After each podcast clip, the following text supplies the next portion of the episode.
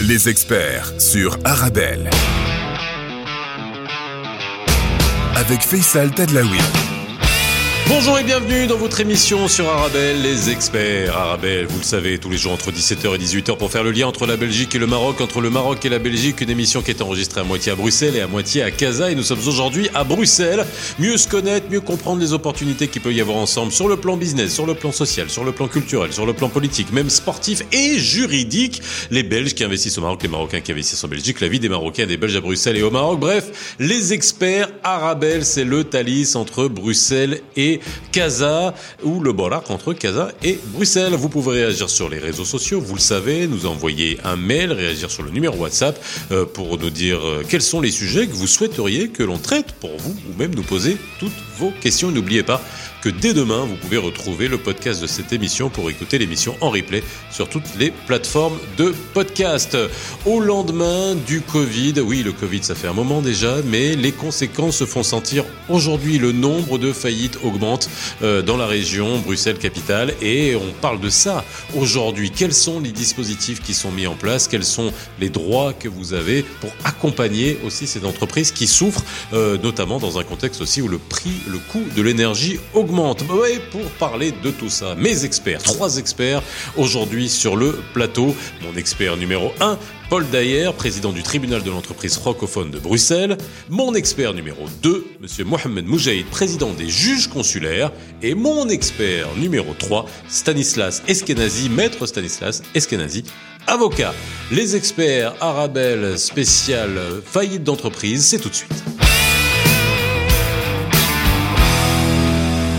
Bonjour et ravi de vous retrouver comme tous les jours sur Arabelle ici à Bruxelles entre 17h et 18h dans les experts et cette émission n'a jamais aussi bien porté son nom qu'aujourd'hui puisque je suis entouré d'une équipe d'experts. J'ai l'impression d'être dans une série américaine quand vous êtes arrivé. Hein,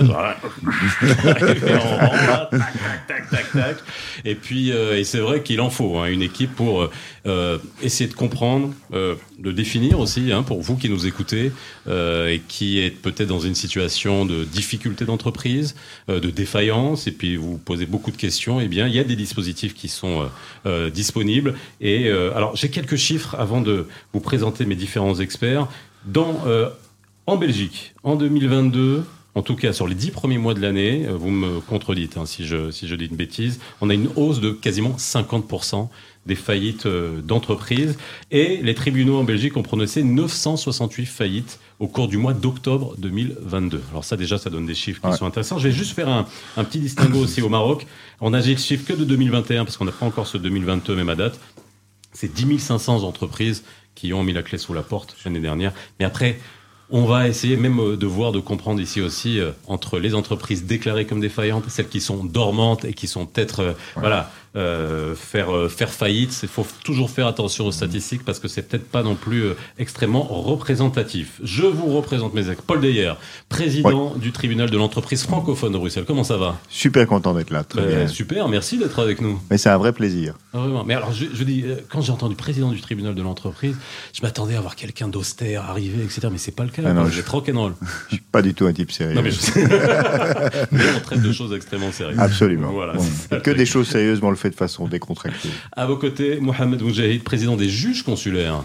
Bonsoir Faisal, va, merci. Très très bien, merci. Et vous-même Merci d'être avec nous. Merci à vous on de nous avoir dira ce que invités. c'est qu'un juge consulaire, parce que ça aussi c'est extrêmement important. Super. Et maître Stanislas Eskenazi. Maître, j'ai rajouté maître quand même. Au stade. il Au est. stade. Ouais. Au stade. Ça va, Becher? Alhamdoulilah, ça va Alors vous qui nous écoutez à Casablanca, à Tanger, n'importe quoi. Oui, monsieur s'appelle Stanislas Eskenazi, il est avocat ici, à Bruxelles. Et il peut me parler en dirigeant. Il est briti. Mm. Mm. Comme ça, eh, vous.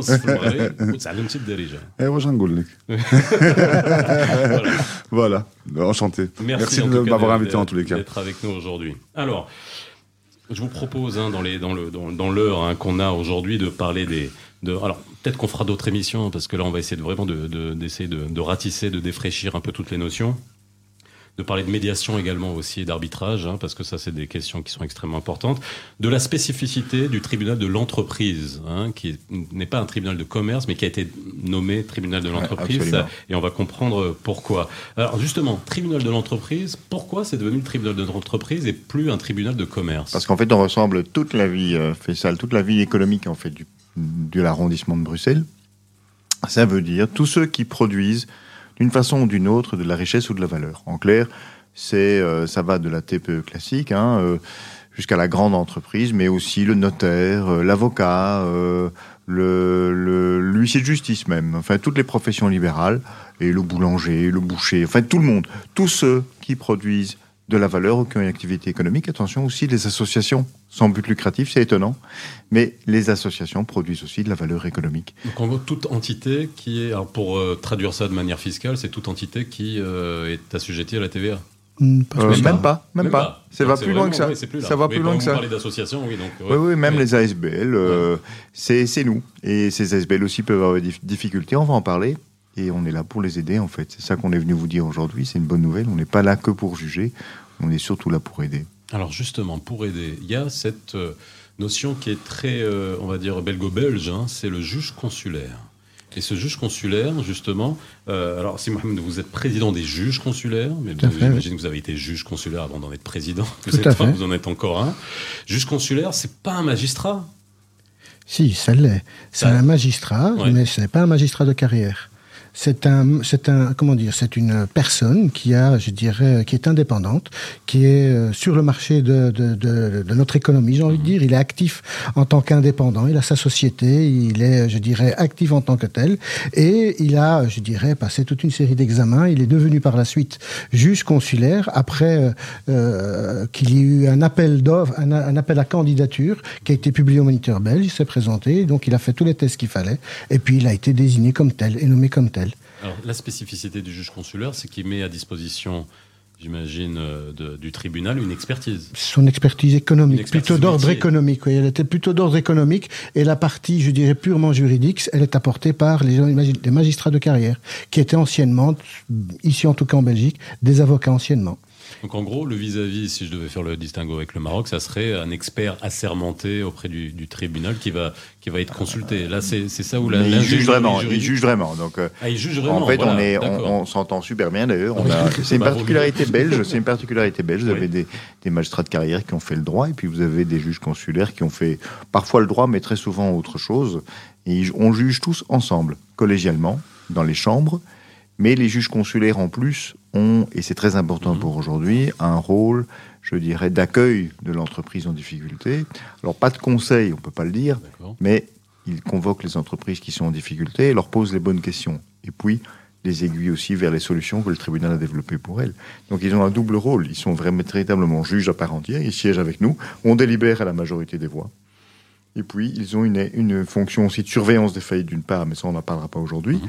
mais aussi de détection des entreprises en grande difficulté. Et puis, ils accueillent et ils reçoivent euh, tous les jours euh, les entreprises en grande difficulté. En gros, un juge consulaire est amené à remplir quatre fonctions. Donc la, fonction du juge commissaire, comme l'a dit euh, notre président Paul Dayer, juge commissaire, lui est amené à surveiller en cas de faillite, le, je dirais le, le- le rôle du curateur. Donc il va vérifier et euh, voir en fait ce qu'il en est dans le cadre de la liquidation des actifs du failli. Ça c'est le premier, je dirais la première fonction. La deuxième fonction, il peut être le juge siégeant, c'est-à-dire c'est un juge qui siège en audience. Et là, vous avez en face de vous, souvent au tribunal de l'entreprise, trois juges en face de vous. Donc il y a le président de l'audience qui est le président de carrière, qui est accompagné de deux autres juges consulaires. Et puis, bah, vous entendez les plaideurs et au terme de la plaidoirie, eh ben, il y a un délibé et chacun des juges a une voix pour délibérer. Donc là, ils ont, je dirais, ils portent leur voix et ils portent leur jugement en même temps. La troisième des fonctions, c'est le juge euh, délégué. Et là, bah, on va peut-être en parler par la suite, c'est le juge qui sera désigné à un moment donné dans le cadre d'une PRJ, d'une procédure de régulation judiciaire. Là, ce juge-là, il sera amené à suivre la société qui a introduit sa requête en PRJ. Il va la suivre et va vérifier si, dans un premier temps, eh bien, les conditions sont remplies et il va remettre un rapport au euh, tribunal. Et c'est le tribunal qui tranchera par, par la suite pour voir bah, si les conditions sont remplies ou pas. Mais il va faire un suivi. Et puis, il y a la quatrième des fonctions, c'est le, euh, le juge enquêteur. Euh, c'est le juge qui va vérifier, euh, dans le cas d'une entreprise en difficulté, une entreprise en difficulté, chez nous, il y a une chambre qui s'occupe, quand je dis, chaque fois qu'il y a des clignotants, c'est-à-dire des, sociétés qui sont en difficulté, et qu'il y a des clignotants, par exemple, de l'ONSS non payé, de la TVA non payée, ou bien de l'impôt non payé, ou même, je dirais, un, un- un créancier quelconque qui n'a pas été payé, qui le signale au tribunal, eh bien, le tribunal va appeler cette entreprise à se présenter chez nous, et on va, je dirais, mandater un juge, euh, euh, un juge euh, enquêteur, un juge rapporteur enquêteur, qui lui va mener sa petite enquête et voir si cette société est en difficulté ou pas, et quelles sont les tâches qu'il va entreprendre pour essayer d'améliorer, euh, je dirais, euh, la, enfin, quelles sont les mesures que la société va prendre pour améliorer sa situation. Alors, Stanislas, une, une, une, une ingénierie euh, comme ça, est-ce que ça fonctionne bien? C'est-à-dire, en gros, en termes de célérité, en termes d'accompagnement en cas de défaillance, en termes aussi peut-être de prévention, hein, lorsqu'on est dans le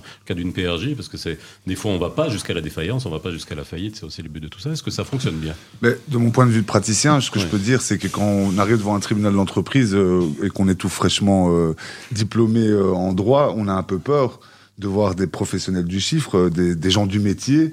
Et euh, on est très loin de l'image de la tour d'ivoire, euh, vous Mhm. voyez, de cette euh, déesse les yeux bandés qui juge. Là, c'est vraiment des gens du cru qui vont venir décider au regard de ce qui leur sont présentés. On, on le voit très fort en matière de preuves devant le tribunal de l'entreprise. Je veux dire, on a, on a des vrais challengers.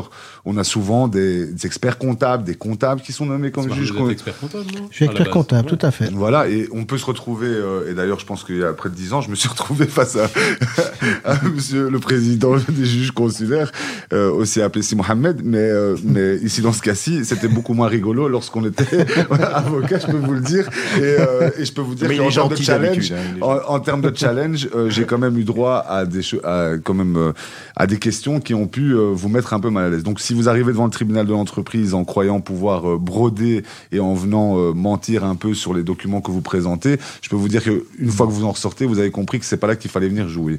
Et donc c'est vrai que en tant que praticien, lorsqu'on se retrouve devant le tribunal de l'entreprise, on y retrouve, et une fois qu'on s'y est habitué, on y retrouve une ambiance chaleureuse et une ambiance qui est véritablement euh, pragmatique et qui, qui s'inscrit dans l'économie. L'économie, l'économie de marché, c'est quelque chose qui doit aller vite. C'est quelque chose où on doit trouver des solutions, on doit pouvoir les résoudre. Et lorsque on voit maintenant ce qui a été mis en place euh, par euh, les deux personnes qui sont en face de moi, entre autres, et je suis obligé de le dire sinon, je- mais plus sérieusement, eh bien, J'aurais on- dû vous mélanger. Parce Ouais, que voilà, non, voilà. parle à- Parle franchement. Ouais, ouais, ouais, non, je suis en train de plaider en fait. Je suis en train de plaider. Voilà, mais considèrent mon président ici, tu peux devant parler moi. Franchement, Voilà. ouais. Donc en fait, non, ils font n'importe quoi la vérité. Non, non, non. Mais pour être tout à fait euh, sérieux, je pense que on a on a effectivement, on est face à une crise économique sérieuse. On le voit de plus en plus d'entreprises qui se présentent et on, et on le voit aussi, et ils le voient dans le cadre des jugements qui sont amenés à prendre. Donc, quand, lorsque des créanciers classiques, qui sont soit l'État, des créanciers étatiques, soit les créanciers en, en matière d'énergie, viennent poursuivre, eh bien, ils sont là aussi en première vue en voyant, en voyant la déferlante qui arrive et pour dire aux gens stop, il y a peut-être des solutions pour trouver des solutions à vos problèmes. Et donc je pense sincèrement que euh, on, joue, on joue une carte intéressante en choisissant et le projet est intéressant en choisissant une telle composition euh, d'un tribunal. Alors justement, on va en parler. On va faire le point aussi sur les défaillances, tous les dispositifs qu'ils ont, qui sont, qui sont mis en place, et notamment aussi euh, avec toutes les entreprises hein, en difficulté, belges en général, mais aussi euh, peut-être particulièrement euh, aux entreprises qui sont euh, qui ont été créées ou gérées par des, des gens issus de, de, de la diversité. Mais je voulais juste finir sur un point technique aussi. Comment on devient juge consulaire? Parce que alors, on l'a bien dit. On a vu euh, les- qu'il faut avoir des compétences euh, particulières, mais j'imagine qu'elles doivent être variées. Vous, êtes expert comptable. Il doit y avoir quoi? Dire, faut Non. savoir lire un bilan, faut savoir rentrer dans les entrailles d'une entreprise, Mais quelle avant, qu'elle soit? avant tout, il faut qu'il y ait un besoin de la part du tribunal. Ça, c'est déjà une première chose. Une fois que ce besoin est ressenti à travers le tribunal, le tribunal fait un appel d'offres. Un appel, pardon, à, candidature. Un appel à candidature. À, par- à partir de là, ben, il y a toute une série de candidats qui se présentent. Et ce besoin, il se traduit par rapport à un réel besoin. À- comme vous l'avez dit en préambule, euh, le tribunal, à l'époque, s'appelait le tribunal de commerce. C'est devenu le tribunal de l'entreprise. Mais à l'époque, on recherchait que des commerçants. Aujourd'hui, on est plus intéressé par plus, je dirais, écarter ou en tout cas agrandir ce rayon et on est plus à la recherche de, de- d'en- d'entrepreneurs. Et donc là, on est intéressé prochainement par éventuellement euh, euh, recruter peut-être des médecins, euh, des, des- des pharmaciens Exactement. euh, et, et peut-être même des administrateurs d'associations. Et il ne faut pas avoir peur d'envoyer spontanément sa candidature. hein. Bon, cette année, j'ai demandé la publication de 10 places. En fait, c'est le président du tribunal qui décide selon les besoins du tribunal. Et très franchement, il ne faut pas hésiter. Y compris quand on est un entrepreneur issu de la diversité, il faut surtout pas hésiter. On en a plusieurs et on est très très heureux. D'ailleurs, notre président lui-même est belge, mais il est issu de la diversité. On en est super content. Enfin, on est très content que tu sois là d'ailleurs. Merci. Et on est très content aussi qu'il y ait des gens de la- issus de la diversité. Ce que je veux dire par là, c'est qu'il ne faut pas hésiter aussi à envoyer une candidature spontanée. Pourquoi? Parce qu'en fait, tous les ans, moi, je demande euh, au gouvernement de publier un certain nombre de places. ok? Et je les ai toujours. Donc, on préfère, en fait, on fait souvent publier le nombre de places par rapport aux candidats spontan- candidatures spontanées valables qu'on a reçues. Et après, vous êtes euh, reçu par le président et par le comité consulaire, qui est un peu l'organe d'administration des juges consulaires, et vous passez des entretiens. Hein, Et va- lorsque vous publiez cet appel à candidature sur ces 10 places, par exemple, sur le tribunal de l'entreprise francophone de Bruxelles, c'est euh, avec des. On demande des compétences particulières ou alors c'est un appel à candidature qui Alors, c'est un appel à candidature euh, En fonction des dossiers général. général. Il faut évidemment être entrepreneur, avoir une, une connaissance du monde de, de l'entreprise, mais on- ça peut être le cas d'un médecin aussi, hein, du coup, puisqu'on a des médecins maintenant. Euh, il faut évidemment être de bonne conduite, hein, ça c'est la base même. hein. Si vous avez un Oui, bah, casier judiciaire, euh, oui. là on va peut-être un peu tiquer, ça c'est sûr. hein. Oui. Mais par contre, euh, il faut avoir des, des vraies compétences aussi en matière de connaissance du chiffre, hein, ça c'est sûr, il faut savoir lire un bilan. Et puis, on va vous poser aussi des questions pour comprendre vos motivations et le sens de l'éthique, hein, parce que c'est quand même un métier euh, honorifique aussi. On est, Mhm. on, est, on est membre du pouvoir judiciaire, donc c'est quand même pas rien. Mais il faut surtout pas hésiter à envoyer sa candidature spontanée. Il y a parfois même des gens qui sont pas pris une année et qui sont pris l'année suivante, selon le profil spécifique qu'on recherche. Donc surtout, surtout, et je fais un appel aussi aux gens de la communauté, n'hésitez pas. On est, euh, on est totalement ouvert. On est un corps consulaire d'à peu près 100 juges. Ah, mais il y a très souvent des gens qui partent à la retraite, forcément, parce qu'il y a un âge maximum qui est de 73 ans. Mhm. Donc après 73 ans, malheureusement, ils doivent nous quitter. Donc il y a, tous les ans, il y a des besoins. Surtout, n'hésitez pas. Ok, l'appel est lancé.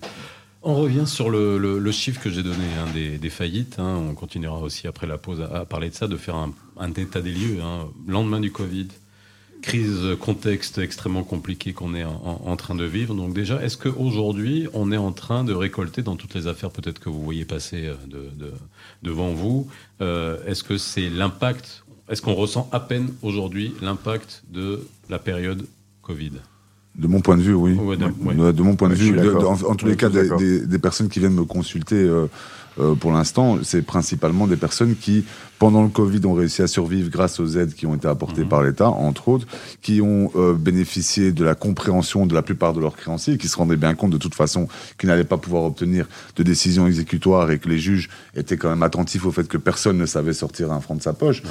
ou pardon, un euro ou un dirham, si on vous préférez, euh, de, de sa poche. Et donc, à partir de ce moment-là, il fallait euh, attendre. Le problème, c'est que l'économie a repris. Elle a repris de la façon dont on connaît, avec les augmentations d'énergie. Et là, tout le passif, même du passif pré-Covid, qui n'a pas été, en, euh, comment dirais-je, exécuté pendant la période du Covid, Mhm.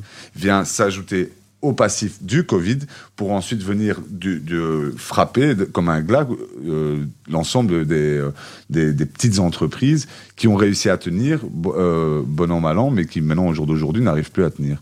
Et donc, il faut à ce moment-là pas avoir peur. Le grand danger qu'on rencontre de plus en plus, c'est que ce sont des personnes. Le Covid a beaucoup touché. euh, Enfin, vous avez même il y a eu plusieurs émissions à ce sujet-là Mhm. par rapport au fait que ça a impacté non pas seulement économiquement, mais psychologiquement beaucoup de personnes. Et les entrepreneurs sont les premiers puisqu'ils ont vu leur activité complètement à l'arrêt, ont repris. Et au moment où ils reprennent, ils se retrouvent avec tout ce passif qui vient, qui vient frapper à la porte.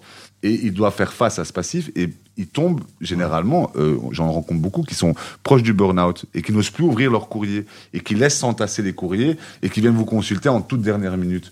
Mais il allez, c'est une feuille de papier à cigarette. Il faut enlever cette feuille, ouvrir tout le courrier et venir, soit chez un avocat, soit de se présenter auprès de ce qui est mis en place auprès du tribunal de l'entreprise pour aider les Il y a encore entrepreneurs. une crainte, une appréhension à venir Oui, justement absolument. devant le tribunal de Oui, l'entreprise. parce qu'on a un peu l'image de la justice pénale. Moi, j'ai j'ai été moi-même juge pénal dans une autre vie, et la- le tribunal de l'entreprise n'est pas un, un tribunal pénal. hein. Nous ne sommes pas là pour, euh, alors, nous ne sommes pas là pour euh, embêter les gens, je dirais. Au contraire, on est là pour les aider. C'est sûr que s'il y a des... On fait la différence entre la bonne foi et la mauvaise foi. Bien, sûr. C'est sûr qu'on a aussi un rôle de police économique, mais on n'en parlera pas. Et c'est sûr que les fraudeurs, on les dénonce, on les, et, et ils sont poursuivis. Mais ça, c'est euh, c'est pas ça le sujet du jour. L'immense majorité des entrepreneurs, comme disait Stan, euh, sont des entrepreneurs qui effectivement subissent un, double coup, hein, parce que c'était une crise de la recette, hein, la crise du Covid. Ils n'ont pas pu toucher, ils n'ont pas pu toucher leur clientèle, ils n'ont pas pu commercer, pas pu vendre leurs services. Maintenant, va arriver à partir de janvier une crise de la dépense. Mmh. Donc deux crises, une crise de la recette et une crise de la dépense, c'est dur. Et donc on a mis effectivement toute une série de mesures en place. Encore faut-il avoir, je dirais, la, bonne idée de franchir le seuil du tribunal. Mmh. Et la meilleure façon de franchir le seuil, il y en a deux. C'est d'aller voir son avocat, d'aller voir son comptable, ou d'aller d'écrire à la Chambre des entreprises en difficulté. On peut faire les trois.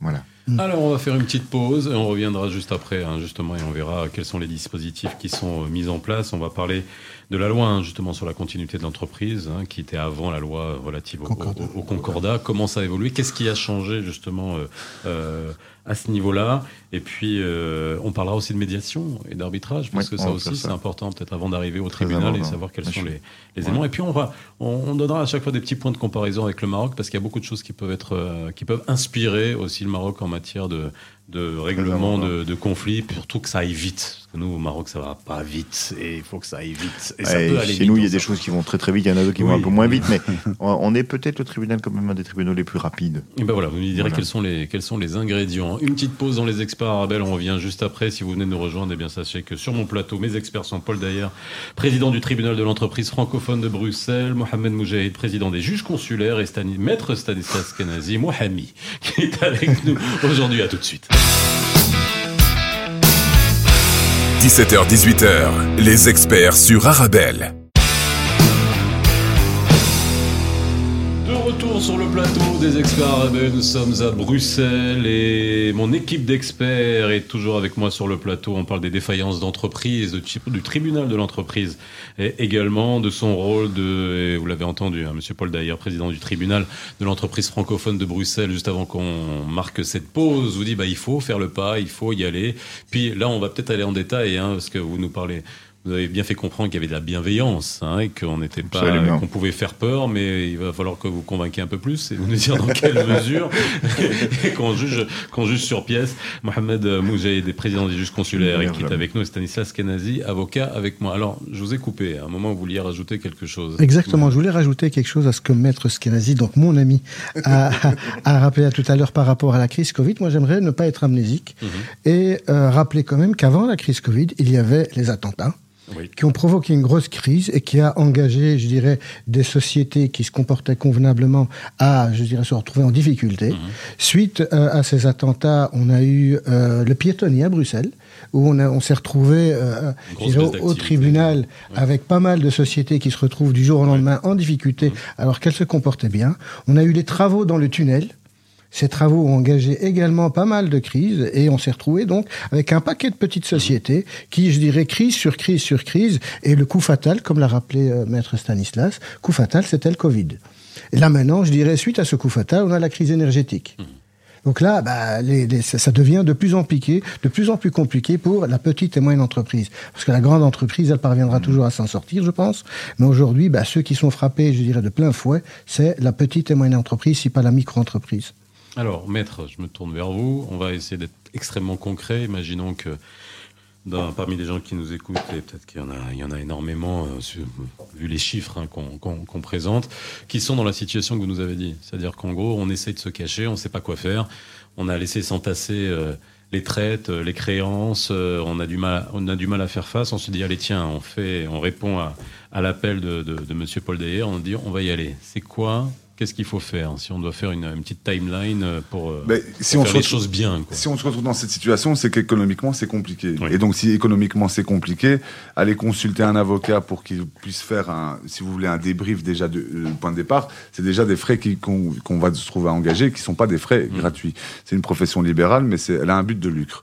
Euh, donc, l'idée, c'est que ce qui a été mis en place par le, tribunal, et le, les, les, deux présidents en face de moi en parleront peut-être mieux que moi, mais c'est au travers d'une ASBL qui s'appelle s'appelle bimédiation, vous m'arrêtez si je me trompe, euh, c'est la possibilité de voir financer les frais de l'avocat qui va venir à intervenir en qualité de médiateur pour pouvoir justement faire un plan de sortie de la situation actuelle. Vous savez, j'ai été euh, dernièrement nommé par le, par le tribunal dans un dossier pour un petit restaurant.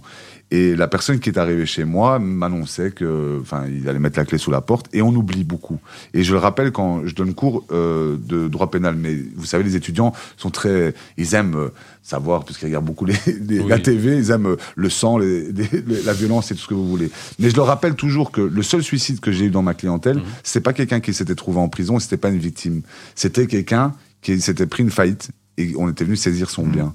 Et je le garde toujours en tête, j'en ai des frissons à chaque fois que j'en parle, parce qu'on oublie que la violence économique est d'abord une- peut être terrible pour les gens. Donc, on- il faut pas, il faut pas sous-estimer. Et lorsque je vois cette personne arriver chez moi suite à ma nomination par le, par le tribunal, eh bien, je- il, il est complètement désemparé. Je lui dis, mais on va regarder. Et donc, je me retourne dans son restaurant, à l'arrière, derrière, et on commence à regarder chaque document. Vous voyez, on fait cet exercice que les gens ne sont plus capables de faire. D'abord parce que c'est pas leur métier. Et c'est le leur seul- métier, et puis on peut être paralysé par la situation. Et, et ce sont des petites entreprises. Oui. Le type, il est, il est derrière ses fourneaux, il est au service, il n'a pas le temps de regarder tout ça. Et dans une vie normale, économique normale, on paye ce qui rentre, ce qui sort, on s'en sort plus ou moins. On a peut-être un peu mal pour payer sa TVA. Mais dans la situation décrite euh, bien plus, euh, de manière bien plus brillante par Monsieur Méhed que par moi, mais on est au bout de je ne sais pas combien de crises, on n'y arrive plus. Et on fait simplement le tri. Et quand il s'est rendu compte que son état d'endettement qu'il croyait énorme, s'avérait être finalement quelque chose de parfaitement réalisable, il m'a regardé, il m'a dit j'ai espoir. Déjà, ça c'est Ouais. une une réponse qui est énorme. Et puis après, comme le tribunal nous a fait cette confiance de nous nommer nos médiateurs, Mhm. le fait de se présenter auprès des créanciers en cette qualité, ils se disent mais ça veut dire que le tribunal croit en la possibilité de cette entreprise de s'en sortir. Et donc, ça nous donne, si vous, si vous voulez, dans la discussion, un crédit vis-à-vis des créanciers. Et bon, la suite, euh, il, faut, il faut voir comment ça se passe. Mais on, là, à ce moment-là, on évite. Parce que ça, ils pourront mieux en parler que moi. Mais lorsque on a, j'ai fait pas mal de procédures de réorganisation judiciaire pour des clients. Mais on est déjà dans une situation plus loin euh, économiquement. Parce qu'il faut savoir qu'il y a des effets pervers au fait de la publication d'une procédure en réorganisation judiciaire, c'est-à-dire que tous les banques, tout le monde commence à, à, à- commence à être nerveuse et place des mandats hypothécaires, commence à changer. Et cet avantage de la médiation euh, et d'être nommé comme médiateur, c'est qu'il n'y a pas de cette publicité néfaste qu'on peut retrouver dans la procédure de réorganisation judiciaire. Donc je pense que ça, c'est la première étape. Et en plus, la région bruxelloise, au travers d'accords que, que, le, que le tribunal d'entreprise a négocié, euh, eh bien, finance ce travail qui peut être fait. Donc ça veut dire que vous avez quelqu'un qui va pouvoir pendant une quinzaine d'heures s'installer à vos côtés et faire le tri. Sans que vous ayez à débourser quoi que ce soit. Euh, Vous déboursez, Ah, euh, je pense, euh, le- C'est 25%, en fait. 25%. En fait, ce qu'on a négocié, hein, Mhm. on s'était dit, c'est exactement ça. On, on s'est retrouvé avec les juges consulaires. euh, et en fait, le cabinet nous a interrogés, c'est en décembre 2020, en disant qu'est-ce qu'il faut faire? On va avoir un très très gros souci, ce qui est vrai. Et donc, on s'est dit, mais finalement, des gens qui sont comme dans les graves difficultés que Stanislas euh, évoque, ben, si on doit leur demander de débourser des sous, ça va pas aller. Donc, c'est très simple. On a négocié en fait sur fonds européens, sur les fonds de relance, que 75% des honoraires des médiateurs d'entreprise et des mandataires de justice dans la phase préparatoire de la PRJ, on va en parler, qui elle est confidentielle, en fait, ces euh, honoraires-là peuvent être pris en charge par euh, la B-Mediation. En fait, c'est un subside qu'ils ont reçu sur base des fonds européens. Bon, comment ça se fait? C'est très simple. En réalité, il y, a deux voies d'accès. Soit ce sont les juges enquêteurs ou les juges rapporteurs, comme on dit maintenant, qui ont reçu les gens le matin, hein, quand ils sont reçus, et qui me les amènent, ou qui les amènent au président de la Chambre des entreprises en difficulté, en disant voilà, ce monsieur a une difficulté, je pense qu'ici une médiation, ça pourrait être intéressant. Et donc les juges rapporteurs présentent les différentes solutions. Et alors on fait nous-mêmes avec eux, parce que ça peut être une requête verbale, et alors on fait l'ordonnance tout de suite. Et on les désigne tout de suite. Et euh, Stan le sait, on a eu des dossiers où il était au tribunal, il plaidait, je suis venu le chercher en disant voilà, j'ai un client ici pour toi, il y a un gros gros souci. Et effectivement, c'est le mot espoir qui arrive, et ça c'est beau. Pour nous, c'est formidable. Ça nous fait vivre. Le gars qui arrive, hein, il faut être très concret. hein. Le gars, il arrive chez nous, il est persuadé qu'il va être mis en faillite, qu'on va lui dire ta situation est désespérée, tu dois déposer le bilan. Ben non. En fait, il se retrouve avec une solution, clé sur porte, avec un médiateur attentionné, qui connaît le métier, qui va pouvoir surtout négocier euh, à sa place. Parce que le gars, en fait, il est entrepreneur. Mhm. Il doit faire tourner sa boulangerie. Il doit faire tourner son restaurant. Il doit faire tourner sa PME. Il n'a pas le temps de les négocier avec le fisc. Il y en a des de- gens de comme Stan qui sont de- de très, se dire très- qu'il va aller supplier un échelonnement euh, chez tel type de créancier, que ce soit des créanciers privés, que ce soit l'État, les impôts, etc. Exactement. Et alors, euh, il négocie et il nous fait un petit rapport. Mhm. Et en général, on arrive à des accords qu'on peut même alors avaliser par des chambres de règlement amiables ou autres. On peut les avaliser dans des jugements si le créancier le souhaite. Et c'est comme ça qu'on sauve des entreprises. C'est vraiment une formule extraordinaire parce que les gens, alors, en fait, ils doivent même pas débourser les 25% restants tout de suite. B-Mediation paye le tout. Et c'est le médiateur. B-Mediation va alors s'adresser à, à l'entreprise sauvée en disant voilà, il y a, il y a, je dirais, un fee de 25%. Mais enfin, 25%, c'est pas grand-chose. hein. Euh, ça veut dire qu'il y a quand même 75%, 75% des honoraires qui sont pris euh, en charge. C'est formidable. Encore faut-il venir demander, faire une requête. Alors, une requête, ça coûte en tout et pour tout Mhm. 20 euros. Point. 20 euros la requête. C'est rien. Je veux dire, c'est c'est peanuts. Exactement. C'est le droit de rôle. Mhm. Bon, voilà. Et 100 euros à pa- à payer à B Médiation pour lancer le dossier. Voilà. Et puis à, à ce moment-là, à ce moment-là, vous ne déboursez plus rien et vous avez quelqu'un spécialiste. s'il n'y avait pas euh, cet arrangement, cette euh, facilitation, ça coûterait combien? En gros, si. Non, mais c'est ça. Je veux juste te dire. Non, mais S'il n'y avait pas toutes faut. ces aides, non, mais il faut, le dire. Comme ça, on, se- on se rend compte. S'il n'y avait pas tous ces dispositifs, ça, ça coûterait à peu près combien si on devait gérer un, un dossier de manière conventionnelle? Alors, moi, je vous dirais, tout dépend du dossier. Oui. Tout dépend de la grandeur ou du problème qui est engendré. Donc ici, si vous avez des difficultés et que l'entreprise elle est hyper importante, Mhm. ah, ça coûterait bien plus cher que la petite entité. Donc là, encore une fois, c'est très compliqué à répondre. C'est euh, voilà, il y a un timesheet qui sera, je dirais, euh, mis en place et donné par l'avocat et là, on devra régler. En tout cas, Mais le- là, j'imagine que la cible hein, de ces dispositifs, c'est surtout les, les petites entreprises. Absolument, hein. Et, et- Pas seulement. et- Pas Mais seulement. pas seulement. On a, alors, on a eu des grosses, grosses médiations, mais alors elles sont plutôt hors subsidiation. C'est ça. Mais pour répondre à la subsidiation, en fait, on est parti sur un tarif horaire euh, assez modique. Enfin, c'est beaucoup d'argent, hein, mais 250 euros de l'heure. faut savoir que les 125. 125 même. c'est c'est même- 125. Franchement, je- moi, je salue les médiateurs d'entreprise parce qu'ils ont accepté de travailler à un prix euh, d'amis.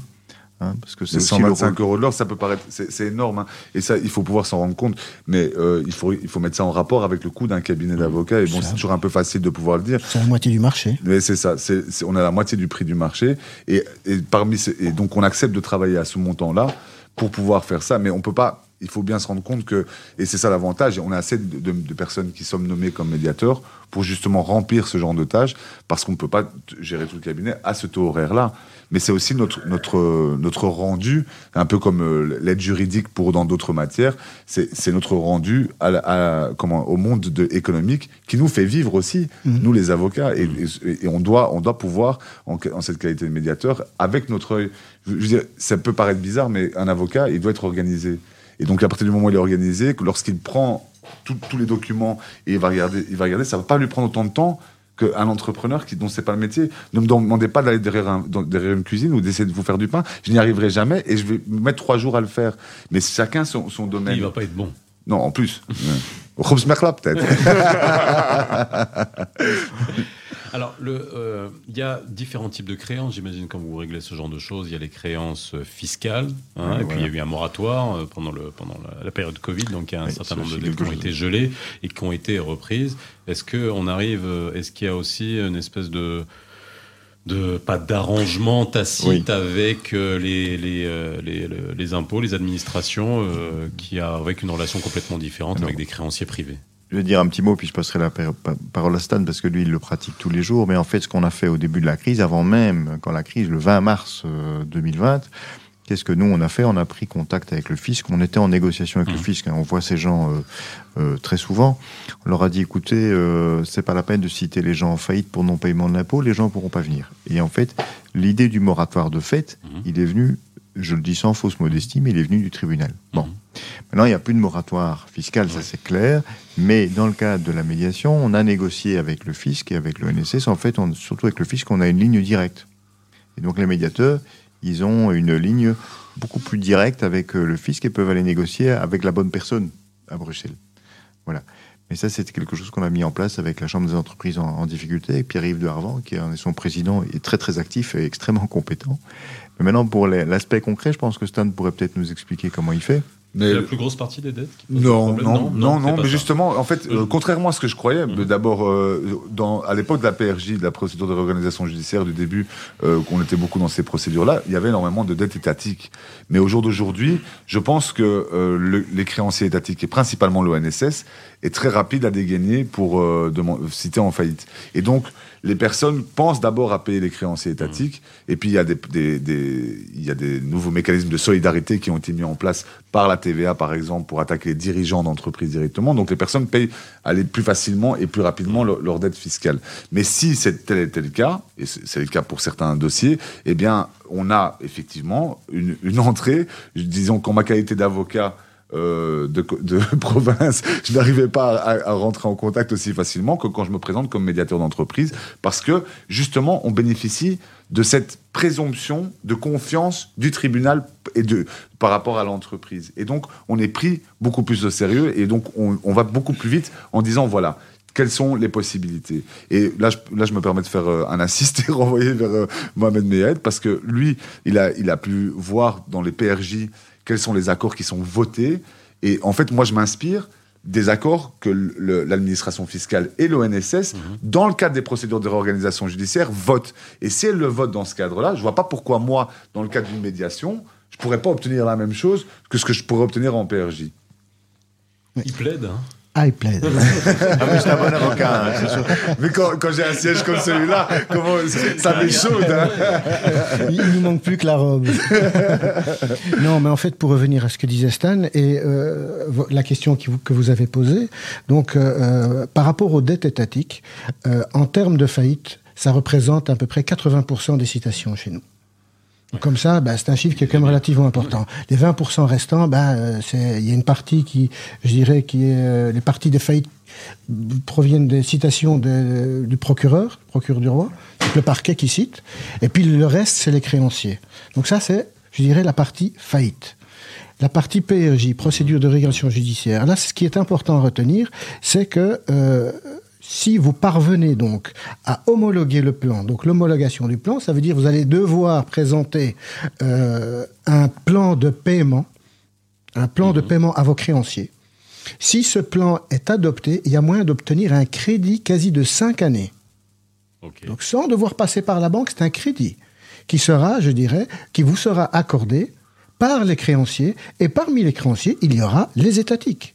Donc si vous avez une dette qui est à payer là aujourd'hui et que vous n'avez pas les moyens, ben, il faut introduire en urgence une PRJ parce qu'à travers cette PRJ, vous allez pouvoir introduire un plan de redressement. Dans le cas de ce plan de redressement, vous présentez un plan de paiement qui va devoir être adopté et, av- et approuvé par l'ensemble, je dirais à la double majorité pour l'instant, ça risque de changer d'ici peu, mais en tout cas, ça, pour l'instant, c'est la double majorité. Une fois que c'est approuvé, eh bien vous avez un crédit quasi gratuit. Et on peut faire sauter une grosse partie des intérêts et on peut faire, sortir, faire sauter toutes les majorations. Ça- Et ça même un une partie ça du un capital, effet hein. suspensif, pour prendre un terme, Ah oui. un terme juridique, Ah oui. justement. Mais à partir de quel moment? Alors, Alors, je te laisse la parole. Ok. Donc, euh, euh, il y a plusieurs procédures. Il faut, faut savoir que dans la procédure de révention judiciaire, retenez qu'il y a trois phases. La première phase, c'est la phase introductive. La phase introductive, c'est la phase à laquelle vous devez introduire votre dossier, donc votre requête. Là, ben, il va falloir respecter certaines conditions. C'est des conditions de fond et de forme.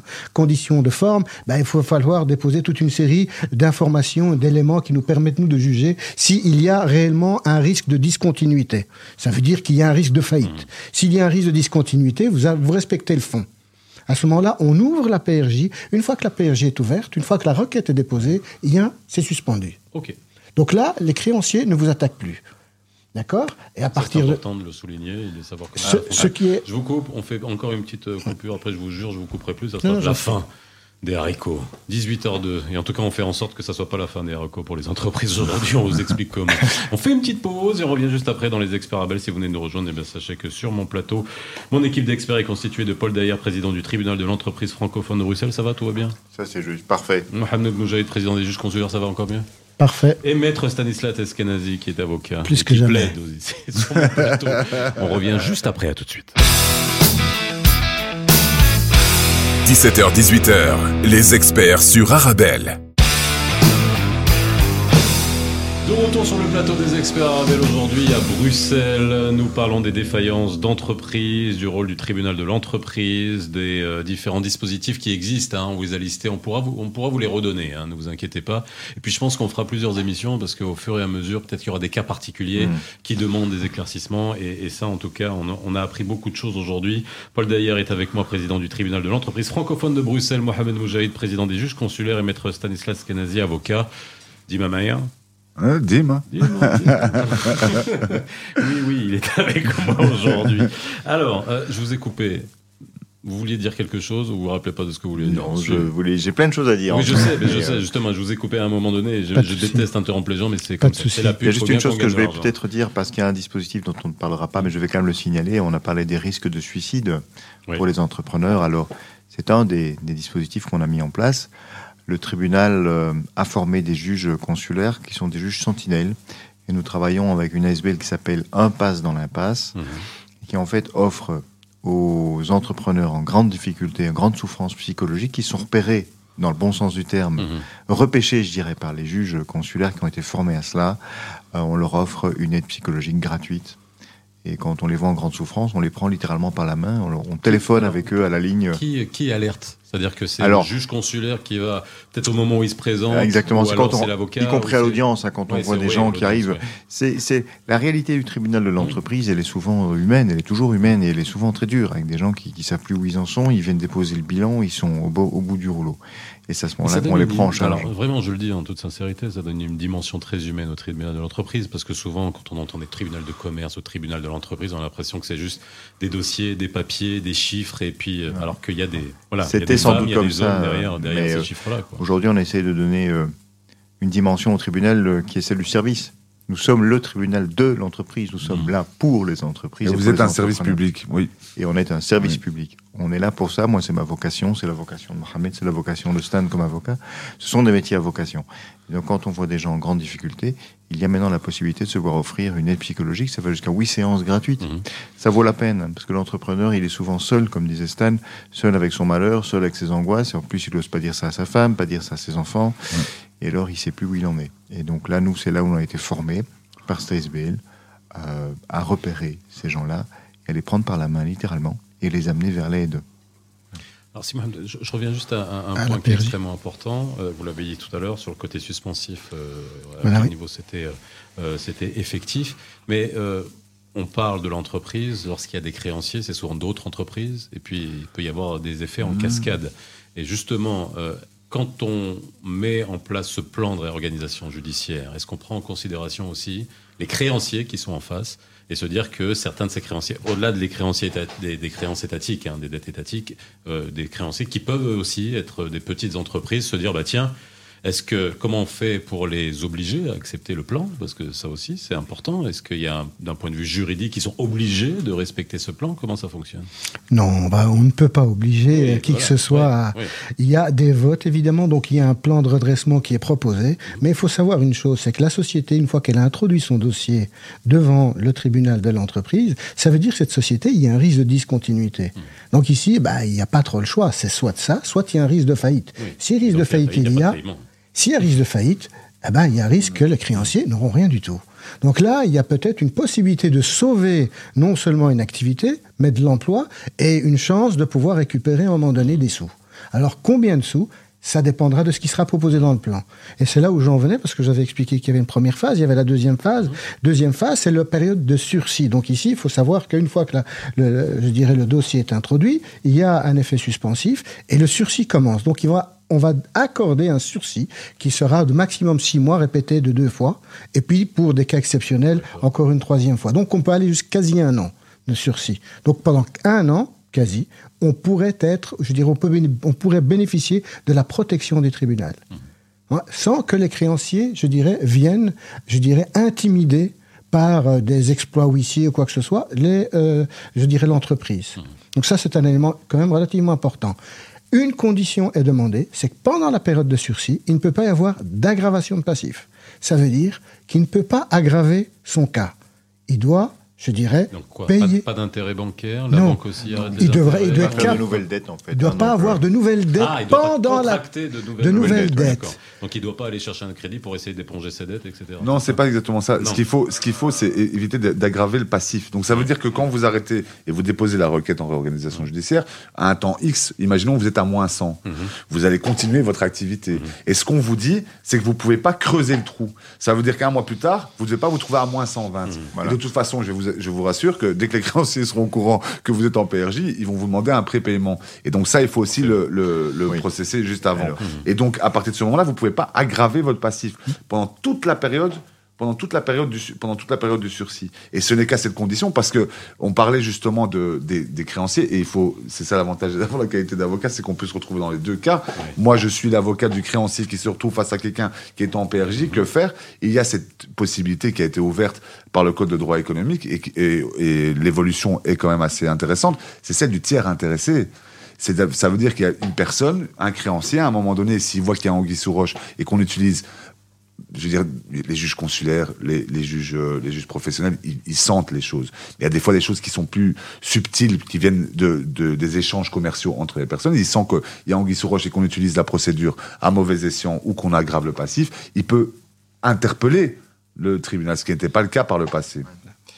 Alors justement, voilà, j'allais arriver à ça parce que tout à l'heure j'ai évoqué la bonne foi, la mauvaise foi, j'ai évoqué aussi euh, dans les statistiques et les chiffres, et je, vois- je vous voyais opiner du chef entre les sociétés dormantes, peut-être les sociétés en parler, on va en faillites, parler, on va en ce qui parler. existe au Maroc, et, et- et parce que quand on prend les chiffres, on a aussi des, beaucoup de- de- d'entreprises défaillantes, mais en face, on a aussi beaucoup de créations d'entreprises et en hausse. Et des fois, il y a une espèce de croisement. Alors, je sais pas, euh, c'est- aussi voir aussi que certains vont se dire, bah tiens, cette entreprise-là, je vais la lâcher, et puis mais je vais en profiter pour en créer une autre. Est-ce que ça, c'est un, c'est un, c'est Alors, un- Ça, c'est l'aspect euh, gendarme. Alors, Oui. il faut savoir que Bah oui, mais c'est les chiffres, en fait, bon, pour vous dire, hein, on va parler deux minutes de chiffres, mais Ouais. vraiment euh, deux secondes. Alors, les chiffres de cette année, a priori à Bruxelles, francophones auront doublé par rapport à l'année passée, mais l'année passée, il y avait un moratoire. Bon. Première chose. Exact. Par contre, il faut comparer des pommes avec des pommes. Parce qu'en fait, euh, mettons, il y aura, je pense, j'ai regardé, on, est à, on sera à 1500 faillites, je pense, rien, que, Mhm. pour, euh, rien que pour cette année. Euh, par contre, il faut y ajouter les dissolutions. À les dissolutions, elles seront, on va arriver presque à 2000 dissolutions cette année. Bon. Alors, c'est quoi les dissolutions? C'est d'une part, et ça, ça a changé. Avant, toutes les petites faillites où il n'y avait plus d'actifs du tout, on citait quand même en faillite. On fait plus ça. On passe par la dissolution, ça va plus vite. Mhm. Et la dissolution sert aussi à nettoyer le marché de toutes les sociétés frauduleuses utilisées par la mafia, hein, euh, dans le cadre de la traite des êtres humains, dans les, dans les négriers, voire, voire le financement du terrorisme aussi. hein, bon.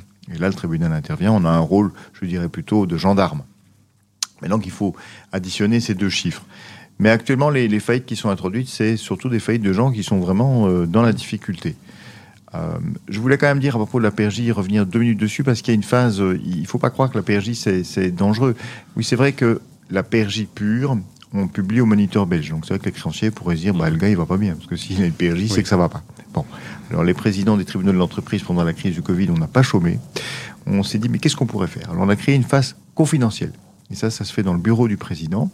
Donc c'est pas publié au moniteur, mais là, on va négocier au cas par cas avec un certain nombre de créanciers en vue de préparer une procédure de réorganisation judiciaire. Et s'il y a, je dirais, euh, une tentative euh, agressive de l'un des créanciers, le président peut au cas par cas alors protéger l'entreprise contre tel ou tel créancier.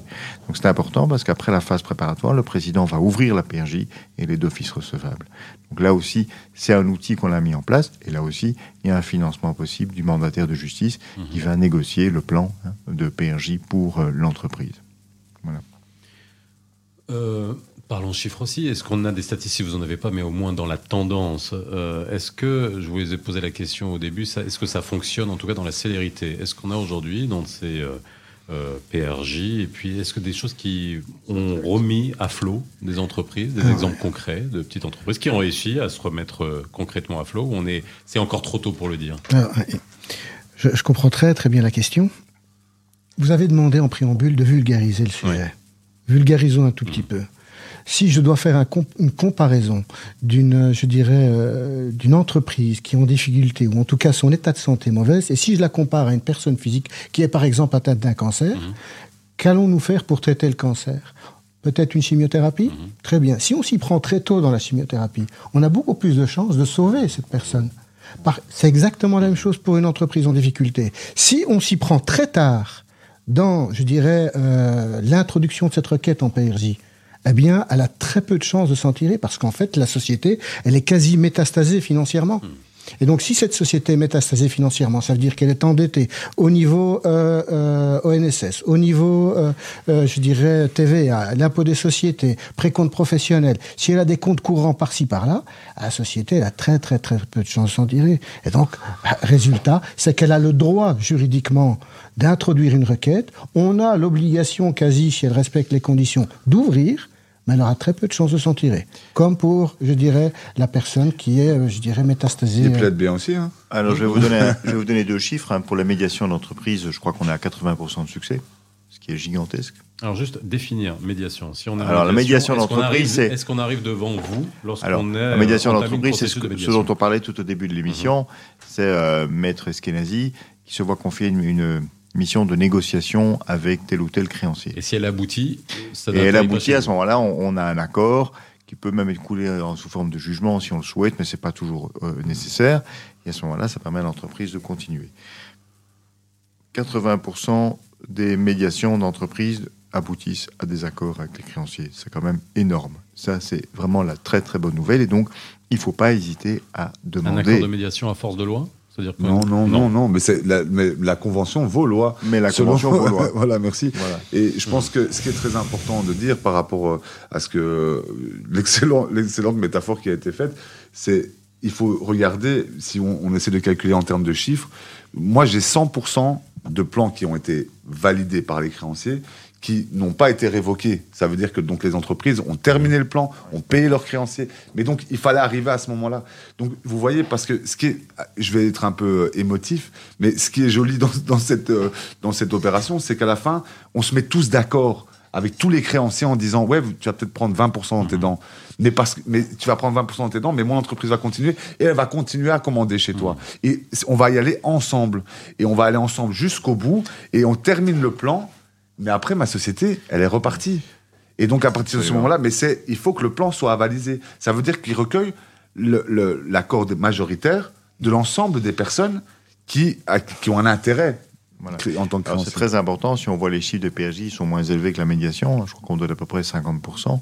Et en fait, il faut se dire que dans les 50% d'échecs, c'est pas vraiment des échecs, c'est des plans qui n'ont pas été approuvés, c'est des plans qui ne tenaient pas la route. C'était parfois des PRJ, et il faut en parler, il faut aussi dire les choses. Ou moi, je vais prendre une métaphore d'ancien pénaliste, hein, c'est une petite minute, monsieur le bourreau, si vous voulez bien. Je sais bien que je suis mort, mais si vous me donnez encore quelques minutes, ça m'arrange. En fait, qu'est-ce qu'ils font? Malheureusement, il y a des gens qui sont cités en faillite et puis introduisent une PRJ. Pourquoi? Parce que la requête en PRJ suspend en fait Oui, euh, voilà. la faillite. C'est vraiment minutes. encore une petite minute, monsieur bourreau. oui. Alors évidemment, ça pollue un peu les statistiques. Oui. Mais comme disait Stan, les PRJ sérieuses qui ont été bien négociées avec un vrai plan et qui ont été pris à temps, on a en fait un taux de réussite qui est très élevé. Et les gens, en fait, malheureusement, la plupart des personnes ne déposent pas une requête à temps parce qu'elles ne connaissent pas spécialement cette procédure en régulation judiciaire. Donc c'est pour ça qu'on est en fait très content aujourd'hui de, de participer à votre émission et de faire passer le message. Mais on le fera régulièrement, parce qu'il ne suffit pas d'une émission. Et justement, on prendra des cas. Moi, ce que, ce que, que je vous Ah ouais. proposerais de revenir sur moi et de prendre des cas, parce que ça sera intéressant de voir voilà, dans, quel, dans, Et- dans quel, euh, ouais. dans quel type de procédure faut aller en- et dans quel type de cas. J'imagine qu'il y a autant de, de, de, de- de cas qui sont différents. Et juste un petit mot d'explication par rapport à ce qu'a dit Stan, pour les auditeurs surtout, c'est que dans le cadre d'une PRJ, en tout cas d'un plan de réorganisation judiciaire, il est possible de demander un abattement jusqu'à 80%. C'est ça que euh, Stanislas disait là tout à l'heure, euh, 20% de prendre 20% dans les dents. Ben, ça veut tout simplement dire qu'on peut demander jusqu'à 80% d'abattement. Et donc les 20% restants, c'est ce qui devra être payé, qui pourra être également, donc les 20% restants pourront être étalés sur 5 ans également. Mais il n'y a pas de formule magique, hein. c'est l'accord de tout le monde. C'est très, c'est très démocratique finalement. Mhm. Toutes les personnes qui ont intérêt, il faut la- l'accord de- des doubles majorités, c'est-à-dire majorité de chiffres. Il faut que l'endettement de les, tous les créanciers au niveau de toutes les créances soit représenté à hauteur de la moitié du montant. Et il faut également que la moitié des créanciers votants votent pour le plan. Ce qui offre une Nous sommes certaine dans un pays certitude. de consensus. donc, Exactement. ouais, Et- Nous sommes un pays démocratique. Et aussi, il nous reste que quelques minutes. Je voulais juste euh, dire sur euh, dans les voilà, dans les mois à venir, dans le contexte qui est actuel. Là, on enregistre l'émission, on est le, on est le 9 novembre, hein, on le dit, on n'est pas en direct aujourd'hui, elle sera diffusée dans, dans, quelques jours, au moment où vous, vous nous écoutez. Euh, grève aujourd'hui euh, ici, hein, et ça euh, notamment le pouvoir d'achat, notamment la, la hausse des, des, coûts de l'énergie, et la hausse de ces, de ces coûts d'énergie vont avoir des conséquences à court, moyen Ouais. et long terme. Et là, euh, par contre, c'est structurel. Là, euh, il peut y avoir des entreprises qui demain devront faire appel justement à des PRJ. Mais qu'est-ce qu'on va faire? Parce que de toute façon, c'est structurel. C'est même peut-être même pas des questions de. Voilà, c'est de la dépense, c'est des, aussi, des coûts qui augmentent. Est-ce qu'il y a quelque chose Il y a de on- l'anticipation Alors sur ce- là sur aussi, on a anticipé. c'est notre métier d'anticiper aussi. hein. Alors en fait, ce que nous craignons, c'est que maintenant, comme disait Stan, le- la crise que nous vivons, c'est, euh, je dirais, la suite du Covid. Par contre, en janvier, on va commencer à voir les factures de régularisation de, de l'énergie qui vont tomber en masse.